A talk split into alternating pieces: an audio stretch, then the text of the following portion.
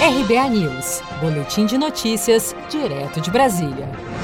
MPF diz que há fortes indícios de crime de lavagem de dinheiro envolvendo Flávio Bolsonaro.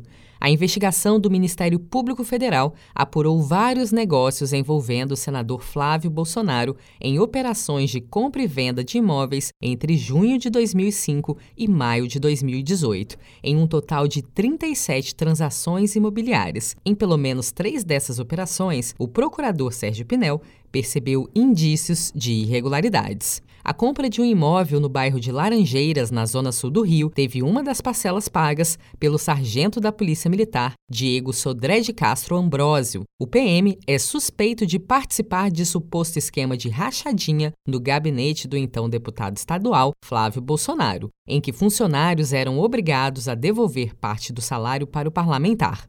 O advogado de Flávio Bolsonaro, Frederico Assef, negou qualquer irregularidade envolvendo o filho do presidente Jair Bolsonaro. Jamais existiu ocorrência de qualquer crime, muito menos lavagem de dinheiro.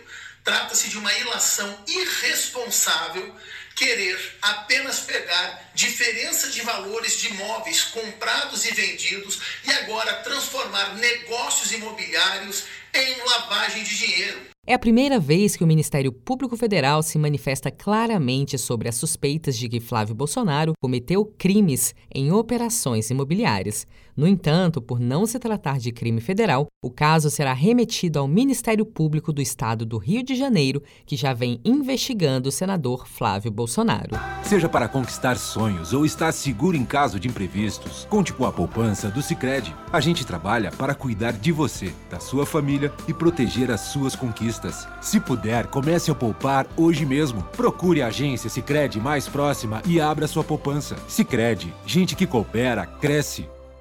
Com produção de Gisele Monteiro, de Brasília, Daniele Vaz.